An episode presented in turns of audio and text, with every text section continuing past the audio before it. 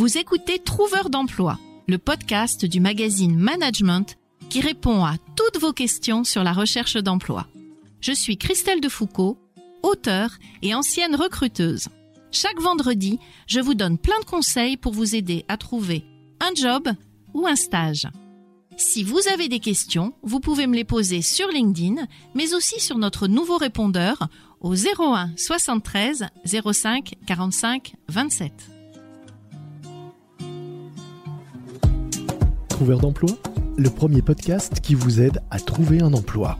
Un programme du magazine Management animé par Christelle Defoucault. Chers auditeurs, bonjour et bienvenue dans ce nouvel épisode de Trouveur d'emploi. Aujourd'hui, mon sujet est Ne mettez aucune information personnelle sur votre CV. Alors je sais que je vous l'ai déjà dit euh, à l'occasion des différents épisodes de Trouveur d'emploi, mais là je voudrais vraiment y consacrer un épisode. Pourquoi? Parce que je vois encore passer des CV en 2021 et bientôt en 2022 avec l'âge du candidat, avec des informations personnelles comme la situation maritale.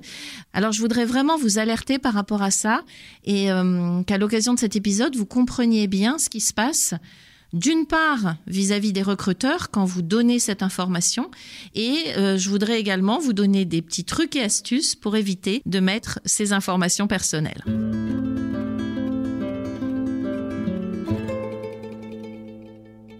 Alors, pourquoi ne pas mettre d'informations personnelles? Tout simplement parce que le CV est un outil professionnel. Je vous le rappelle, c'est une carte de visite, mais une carte de visite professionnelle qui doit donner envie aux recruteurs de vous recevoir pour échanger avec vous d'un point de vue professionnel. Si vous mettez des informations personnelles, vous pouvez être discriminé parce que le recruteur est un être humain. Et vous pouvez être discriminé sur votre âge, vous pouvez être discriminé sur une situation de famille, vous pouvez être discriminé par rapport à une adresse et on va, je vais vous donner des exemples un petit peu plus loin. Et euh, c'est vraiment le principe de tendre le bâton pour se faire battre avant même d'avoir rencontré le recruteur. Sachez qu'on a beaucoup plus de chances d'être discriminé sur un bout de papier quand le recruteur ne nous a pas vus, alors que quand on est face à lui, il va y avoir tout le côté professionnel qui entre en jeu.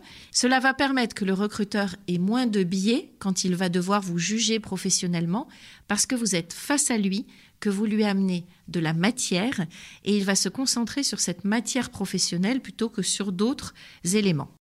Par exemple, si vous mettez votre statut marital sur un CV, je l'ai encore vu il y a deux jours, une jeune candidate qui m'est euh, mariée on n'a pas mis enfant. Mais justement, si vous mettez, vous êtes une femme et que vous mettez mariée, vous pouvez être sûr que à l'occasion de l'entretien, le recruteur va se saisir de ce que vous avez mis sur le CV pour vous dire vous êtes mariée, avez-vous prévu d'avoir des enfants?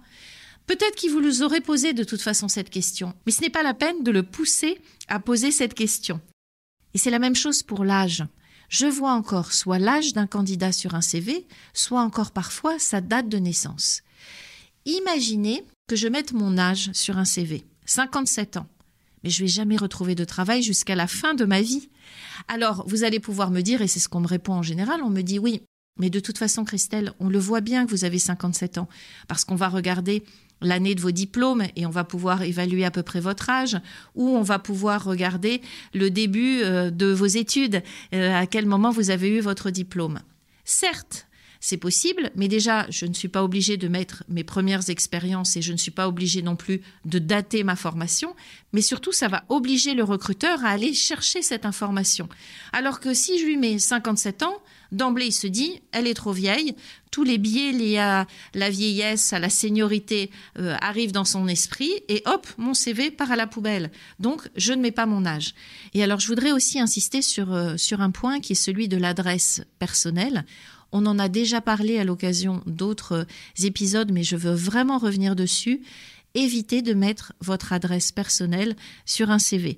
Pourquoi? Parce que le recruteur va se dire deux choses. Soit vous êtes trop loin et il va imaginer que vous ne pouvez pas vous rendre sur le lieu de travail alors qu'il ne connaît pas votre vie, ne connaît pas vos moyens de transport, il ne sait même pas peut-être que vous avez prévu de déménager. Donc vous allez être écarté d'emblée, ça c'est la première chose. Et la deuxième chose, c'est que les adresses ne sont pas connotées de la même manière en fonction d'un quartier dans lequel on va habiter, en fonction d'un centre-ville, euh, en fonction d'une région. Eh bien, euh, on ne va pas déclencher la même chose dans les yeux d'un recruteur. Donc, l'adresse personnelle, essayez également d'éviter de la mettre sur un CV.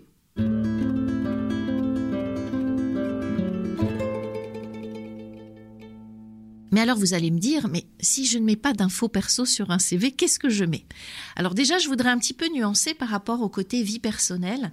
Il y a un endroit où on peut mettre des éléments un peu plus personnels que professionnels, qui est cette fameuse partie centre d'intérêt. Et je vous invite à écouter les précédents podcasts parce que nous avons consacré un épisode entier à cette rubrique centre d'intérêt qui vous permet d'amener des éléments personnels. Mais ce ne sont pas des éléments personnels qui vont pousser à une discrimination. Ce sont des éléments personnels qui vont euh, donner un moyen aux recruteurs de mieux vous connaître d'un point de vue soft skills, d'un point de vue euh, compétences relationnelles, compétences humaines. Donc c'est complètement différent. Là, je vous parle d'éléments factuels comme une adresse, un âge, un lieu de résidence qui n'apportent rien aux recruteurs. Donc en information personnelle, vous mettez votre prénom, votre nom de famille, votre numéro de téléphone portable et surtout pas le numéro de fixe parce que n'importe qui chez vous dans votre famille peut un jour décrocher euh, l'appel d'un recruteur. Vous mettez votre numéro de téléphone portable avec surtout le bon message et un message professionnel votre adresse mail. Alors euh, attention euh, aux adresses mail, hein, je le reprécise. J'ai encore vu passer il y a peu de temps, je l'ai noté parce que j'ai trouvé ça drôle, mais je ne sais pas si c'est drôle, mais drôle et professionnel. Euh, une adresse qui était d'acier at wanadoo.fr. Donc ça, à éviter quand même. Donc une adresse mail qui soit une adresse mail professionnelle et vous pouvez également mettre votre adresse LinkedIn avec le lien vers votre profil Juste une petite précision, il y a une programmation sur LinkedIn à faire pour que votre adresse soit jolie et ne se termine pas par 1, 2, 3, 4, 12, 5 Y et se termine uniquement par votre nom de famille. Donc si je récapitule, prénom, nom de famille, numéro de portable, adresse mail, adresse LinkedIn. Et c'est tout. On n'a pas besoin de savoir quel est votre âge, on n'a pas besoin de connaître votre date de naissance, on n'a pas besoin de savoir si vous êtes marié, on n'a pas besoin de connaître les autres éléments. Et les faire connaître, c'est se porter préjudice avant même d'avoir eu la chance de rencontrer le recruteur. Dernière chose, on voit de plus en plus sur les CV euh, schéma vaccinal complet, vacciné, carnet de vaccination, etc. Moi, je vous conseille, si vous n'êtes pas dans un métier de la santé, d'éviter de le mettre parce que quelqu'un qui a mis ça, c'est aussi quelqu'un qui accepte d'être interrogé sur sa vie personnelle.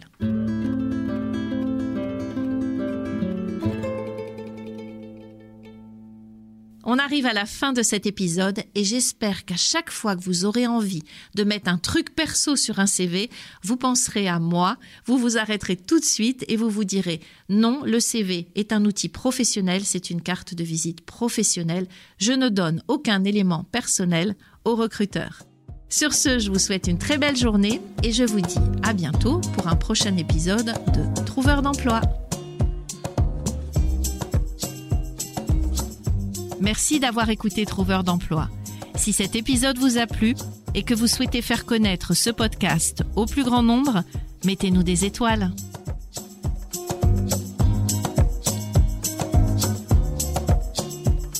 Vous venez d'écouter Trouveur d'emploi, un podcast du magazine Management présenté par Christelle Defoucault et réalisé par Lucas Vibo.